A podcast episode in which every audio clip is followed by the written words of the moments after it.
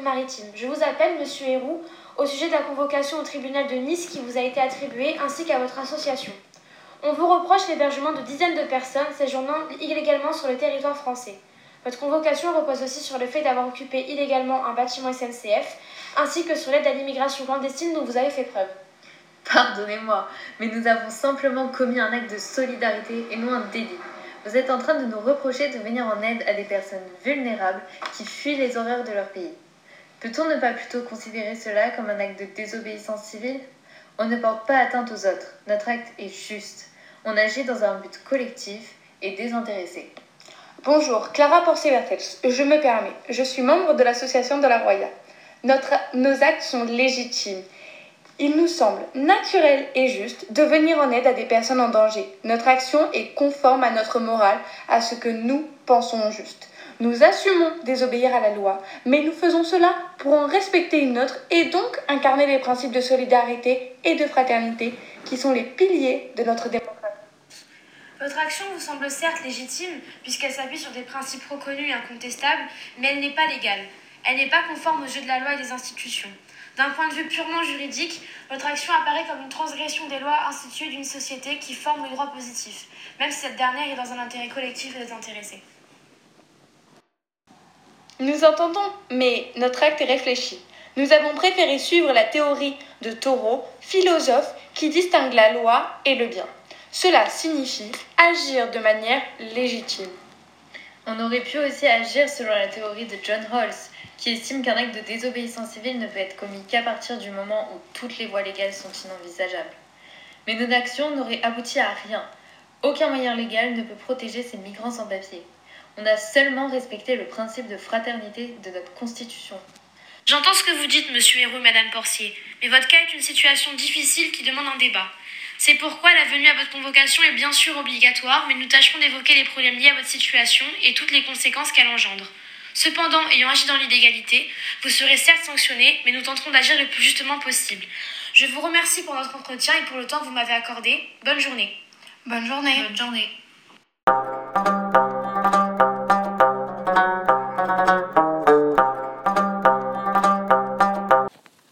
Anna Arendt est l'un des penseurs les plus marquants du XXe siècle. Docteur en philosophie, elle se rendra célèbre lors du procès d'Eichmann en 1961, auquel elle assiste en tant qu'envoyée spéciale de deux New Yorkers. Elle développe le concept très controversé de la banalité du mal. Son ouvrage fondamental s'intitule Les origines du totalitarisme. Il existe une différence entre le criminel et celui qui fait acte de désobéissance civile. La différence, selon Anna Arendt, se fait sur la légitimité de l'action des uns et des autres. Désobéir à la loi n'est pas forcément injuste, donc le juste ne saurait se restreindre au légal. Arendt défend l'idée selon laquelle la désobéissance civile, contrairement aux actes criminels délinquants, est une désobéissance à la loi non injuste, car elle s'assume et se revendique telle. Il ne s'agit pas d'agir clandestinement pour tromper les autorités et servir un intérêt personnel, mais de revendiquer un désaccord de fond avec les autorités et donc d'y désobéir pour manifester ce désaccord, non pas pour profiter égoïstement, mais pour servir le collectif. Le délinquant de droit commun, même s'il appartient à une organisation criminelle, agit uniquement dans son propre intérêt. Il refuse de s'incliner devant la volonté du groupe. Il ne cédera qu'à la violence des services chargés d'imposer le respect de la loi. Nous pouvons donc dire que le délinquant de droit commun dissimule ses actes. Il va agir dans la discrétion et uniquement dans son propre intérêt. Contrairement aux désobéissances civiles, le délinquant va désobéir ou agir à l'encontre de valeurs morales et humaines fondamentales qui nous sont indispensables pour vivre en harmonie en société. Le délinquant, pour arriver à ses fins, peut faire preuve de violence. La délinquance a une forte connotation péjorative. Cependant, une autre forme de désobéissance existe, la désobéissance civile, qui peut être parfois assimilée à la délinquance, mais qui ne défend en aucun cas les mêmes valeurs. Celui qui fait acte de désobéissance civile, tout en étant généralement en désaccord avec une majorité, agit au nom et en faveur d'un groupe particulier. Il lance un défi aux lois et à l'autorité établie, à partir d'un désaccord fondamental, et non parce qu'il entend personnellement bénéficier d'un passe-droit. Le désobéissant civil agit au nom ou en faveur d'un groupe particulier, en défiant les autorités à cause d'un désaccord fondamental. Il veut que ces actes aient une grande portée médiatique et politique. Nous pouvons donc prendre comme exemple l'action de Cédric Héroux qui est illustrée dans le documentaire de Michel Toestka intitulé Libre. Il est consacré au combat de Cédric Héroux pour l'accueil et la protection de migrants dans la vallée de la Roye. Comme Anna Arendt l'avait évoqué, un gouvernement qui s'est engagé dans une action dont la légalité et la constitutionnalité sont gravement mises en doute, l'action de Cédric Héroux nous montre bien les enjeux du désobéissance civile. Le jour où vous respecterez les lois, je les respecterai aussi, a-t-il affirmé. Ce qui nous montre un désaccord dans les idées politiques et sociétales du désobéissant. Cette affirmation met en avant le but collectif de se rebeller contre l'injustice vécue par les autres et non par lui. Il fait donc preuve d'altruisme. Cependant, nous pouvons nous demander si l'obéissance absolue peut-elle amener une désobéissance de loi plus fondamentale, comme le meurtre ou la violence, comme le montre l'expérience de Milgram qui explique les différents régimes autoritaires comme le nazisme.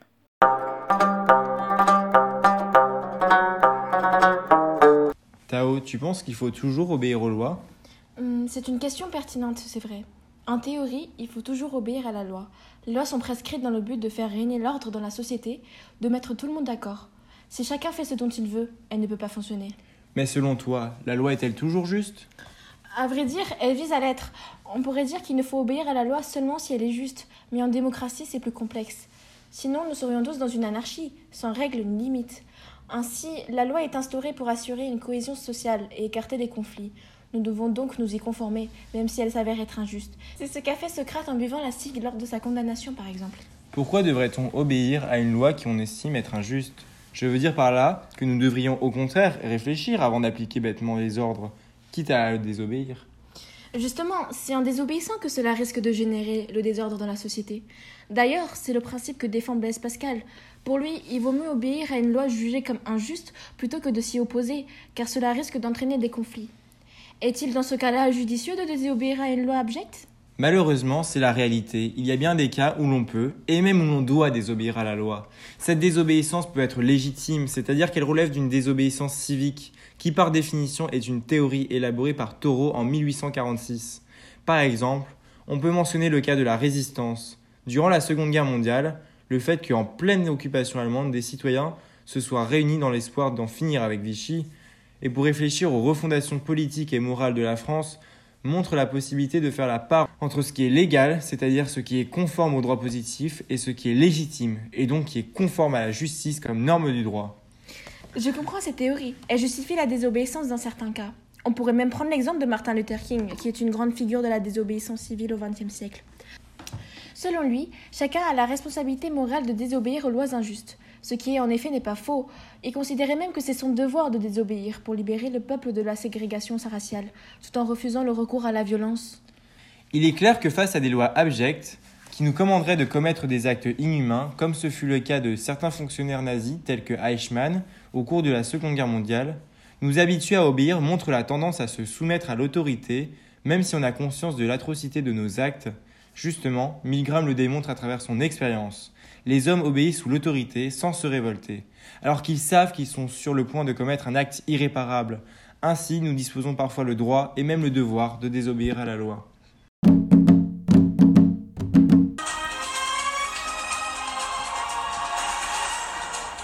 Bonsoir et bienvenue à tous dans l'actualité de ce jour, la désobéissance civile. À mes côtés ce soir, Anna Arendt, philosophe allemande et professeure de théorie politique. Bonsoir. Bonsoir Madame Arendt. Vous avez publié en 1972 votre œuvre du mensonge à la violence, un livre composé de quatre essais dont un auquel on va s'intéresser ce soir, la désobéissance civile. Pouvez-vous nous donner un exemple de désobéissance civile et nous expliquer dans quelles conditions peuvent se développer de tels actes? Oui, alors par exemple, refuser de mettre du détergent sur des produits encore consommables, c'est un acte de désobéissance civile que font certains employés dans les grandes surfaces. Euh, selon moi, un acte de désobéissance civile, il a lieu avec une prise de conscience. Les citoyens, ils doivent avoir acquis la conviction que les mécanismes législatifs ne fonctionnent plus. Ils atteignent alors cette certitude à travers justement une réflexion. Très bien, dans votre texte, je cite ligne 9, s'institue lui-même porteur d'un autre droit. Fin de la citation. Comment peut-on nommer cet autre droit qui s'oppose à ce qui est légal, justement? Eh bien, en fait, cette expression signifie que celui qui fait acte de désobéissance civile estime que la cause qu'il va défendre, c'est un droit plus légitime. Donc, on peut nommer cet autre droit comme un droit naturel, qui est un droit éminemment moral, qu'on oppose alors à un droit positif, euh, c'est-à-dire un droit qui dépend des lois, donc qui est mis en place par un pouvoir. D'accord Qu'est-ce qui distingue selon vous le criminel, donc le délinquant de droit commun, et celui qui fait acte de désobéissance civile? Mais en fait, un délinquant de droit commun, c'est plutôt celui qui cherche à cacher tous les regards de ses actes condamnables, c'est celui qui appartient à une organisation criminelle, c'est celui qui agit dans son propre intérêt et qui cède à la violence. A l'inverse, celui qui fait acte de désobéissance civile, il va plutôt défier les autorités, ça va être un mouvement à vocation collective même s'il est représenté par une personne, et c'est une infraction consciente et intentionnelle qui n'a pas recours à la violence. D'accord, pouvez-vous nous expliquer votre thèse et quel mot permettrait de qualifier avec précision celui qui fait acte de désobéissance civile? Je fais la distinction entre d'un côté la criminalité délinquante et de l'autre la désobéissance civile. Selon moi, le pouvoir accuse sèchement et froidement les désobéissants d'être de simples criminels. Donc j'accorderai l'acte de désobéissance civile à la légitimité. Comme on le sait tous, dans une démocratie, les lois sont élaborées au nom du peuple souverain. Cela signifie-t-il, selon vous, que toutes les lois servent l'intérêt singulier de chacun? Eh bien non, euh, les lois ne servent pas forcément à l'intérêt singulier de chacun. Elles sont votées certes en faveur d'une majorité de personnes, mais cependant il reste tout de même une minorité de personnes à qui ces lois ne satisfont pas leurs exigences. Tout le monde n'a pas les mêmes attentes ni les mêmes objectifs. Tout à fait. D'ailleurs, Madame Arène, pour finir cette interview, une dernière petite question. Dans quelles conditions vous semble-t-il juste de désobéir aux lois légales établies? Bien, désobéir aux lois, ça peut parfois sembler être juste dans certains cas, par exemple dans les pays où il y a une dictature qui est instaurée, euh, ou alors dans les pays en guerre. Par exemple, un père de famille qui a peu de ressources et qui a sa charge des enfants à nourrir, bah, il va voler de la nourriture, donc ces actes peuvent être qualifiés comme euh, nécessaires et justes. Tout à fait. Merci beaucoup, Madame Arendt. C'est la fin de ce journal. Excellente soirée à tous.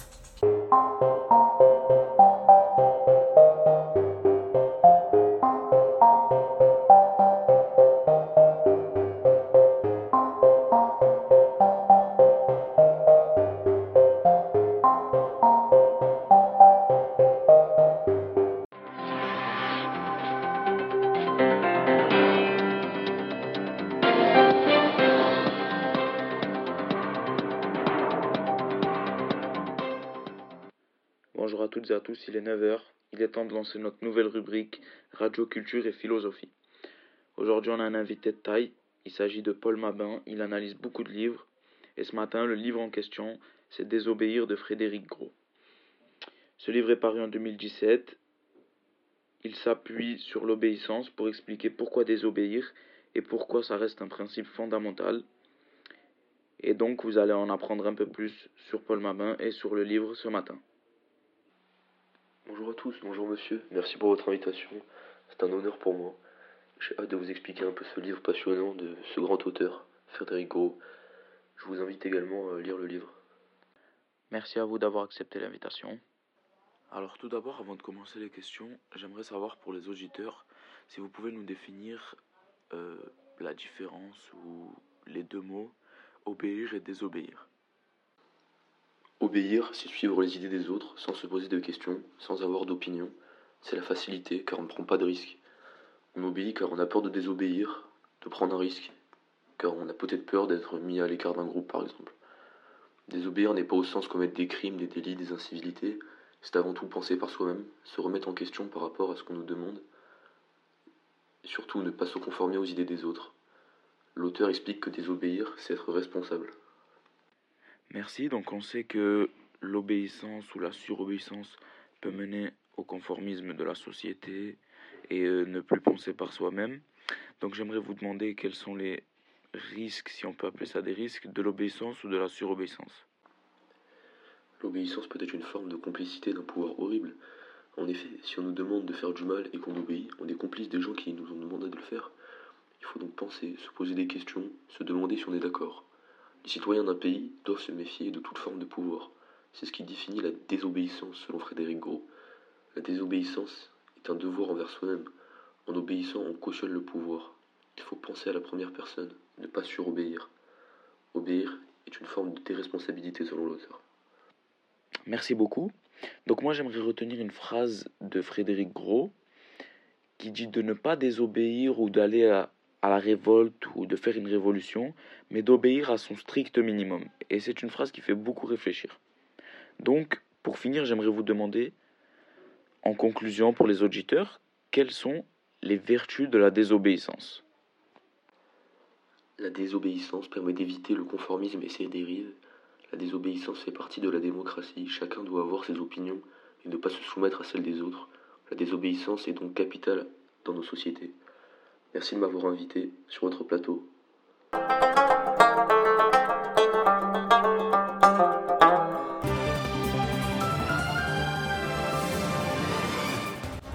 À tous et à toutes et bienvenue. Ici Jean-Pierre Pernaud, en exclusivité pour vous, une vieille cassette retrouvée sous terre par des ouvriers, dans laquelle nous pouvons entendre un journaliste qui interviewe Antigone. Cette cassette est très intéressante car elle est en lien avec un sujet actuel qui fait débat désobéir aux institutions ou à ses propres valeurs morales. Bonjour et bienvenue sur Vitanova Radio, votre radio philosophique. Aujourd'hui, nous retrouvons Antigone. C'est Luana Garrido, votre journaliste, qui vous parle. Alors, Antigone, parlez-nous de votre histoire. Je m'appelle Antigone. Je suis la fille d'Oedipe et Jocaste, à l'époque souverain de Thèbes. Après le suicide de ma mère et l'exil de mon père, mes deux frères, Éthéocle et Polynice, se sont entretués pour le trône de Thèbes.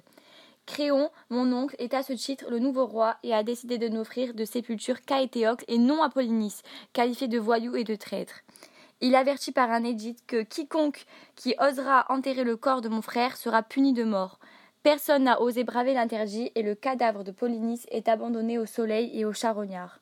Mais moi, seul contre tous, je refuse cette situation. Malgré l'interdiction de mon oncle, je me rends plusieurs fois auprès du corps de mon frère pour tenter de le recouvrir avec de la terre. Vos actes sont donc une désobéissance à la loi justifiée? Je dirais que oui, car ce qui m'a poussé à en agir ainsi, c'est l'injustice. Mon frère ne méritait pas d'être traité ainsi. Je préfère braver la loi, me confronter à mon oncle Créon pour défendre mes valeurs et en assumer les conséquences. Pouvons-nous appeler ça une désobéissance civile? Tout à fait. Pour moi, la désobéissance civile, c'est une désobéissance à la loi de manière non violente pour dénoncer une injustice. Et c'est ce que je m'efforce de faire. Vous êtes donc prête à encourir des peines pour vos valeurs? Exactement. Je refuse d'obéir aux lois que je trouve infondées. Je préfère être sanctionné pour une cause qui me semble juste que d'obéir à une loi qui me semble injuste. Et quelle serait votre sentence? Face à mes actes, mon oncle Créon serait obligé de m'appliquer la sentence de mort. Merci à vous, Antigone, d'avoir témoigné pour Vita Nova Radio. Ça a été un plaisir. Ben, merci à vous de m'avoir laissé m'exprimer. Le conflit entre Créon et Antigone, c'est le conflit entre deux lois, deux principes également sacrés. Un principe de civisme, de défense de la patrie, incarné par Créon, et le fameux principe d'autochtonie, de lien de sol et de sang, incarné par Antigone. Mais quel extrait fabuleux Nous remercions les scientifiques pour leur travail d'adaptation, bien sûr. De plus, il y a peu, un documentaire se nommant Libre est sorti. Cédric Héroux incarne comme Antigone une figure de rébellion. Il défend la cause des immigrés qui souhaiteraient obtenir un droit d'asile. Il se confronte aux lois de l'État qui sont pour lui injustes. Tous les deux ne se limitent pas aux lois ancrées par la société. Non, ils vont au-delà. Leurs actes vus comme désobéissance civile sont faits par humanité, pour défendre un droit civil en s'opposant totalement à l'opinion publique. Nous pouvons alors caractériser le travail de Cédric Héroux comme une version moderne du mythe d'Antigone. C'était Jean-Pierre Pernot.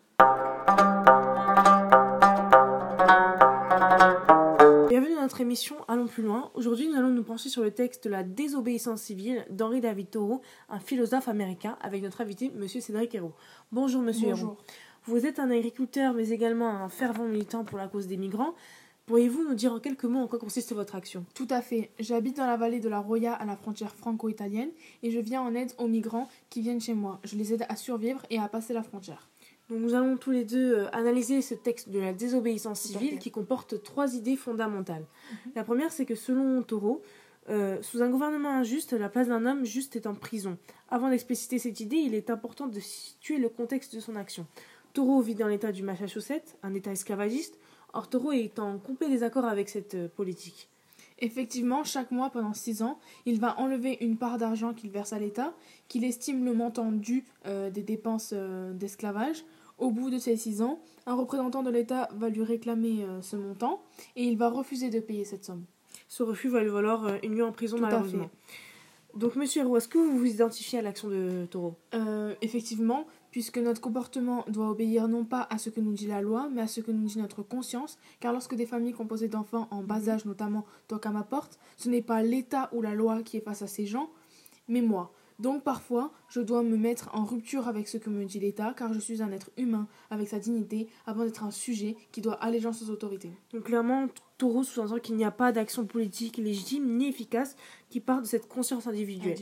Deuxièmement, Taureau défend l'idée selon laquelle la minorité ne devrait jamais se référer à la majorité pour rester minorité. Mhm. Pensez-vous que la responsabilité individuelle doit être remise en cause? Non, aucunement puisque je trouve que c'est une question de conformité. Il est temps d'arrêter de prendre en référence le choix des autres et de, et de réfléchir par nous-mêmes sans euh, renoncer à notre conscience individuelle. ainsi, pour Taureau, il est question de toujours se demander si ce que les autres décident nous semble conforme à l'idée de justice. Mhm. Enfin, Henri David Taureau prône une révolution dite pacifique, notamment avec le refus massif de payer l'impôt qu'il entreprend. Cette action aurait pu avoir plus de conséquences si elle serait collective, notamment elle diminuerait de façon relativement importante les recettes de l'État et éventuellement elle obligerait l'État à remettre en cause sa politique esclavagiste. Qu'en pensez-vous? Selon moi, euh, Taureau a tout à fait raison, puisque pour s'opposer à un pouvoir injuste, on n'a pas besoin d'utiliser des armes de manière sanglante, il suffit juste de manière plus pacifique de lui retirer notre euh, obéissance. Et est-ce que vous pensez que votre action, Monsieur Roux, peut être considérée comme une action dite pacifique? Effectivement, puisque je n'ai jamais eu recours aux armes pour protester, puisque mon but n'était pas d'utiliser la violence, mais d'obtenir des changements à long terme pour des populations migrantes. Merci pour votre participation Merci à cette à émission, euh, Monsieur Héroux. Et je vous retrouve même heure, même chaîne pour un nouveau numéro de l'émission Allons plus loin.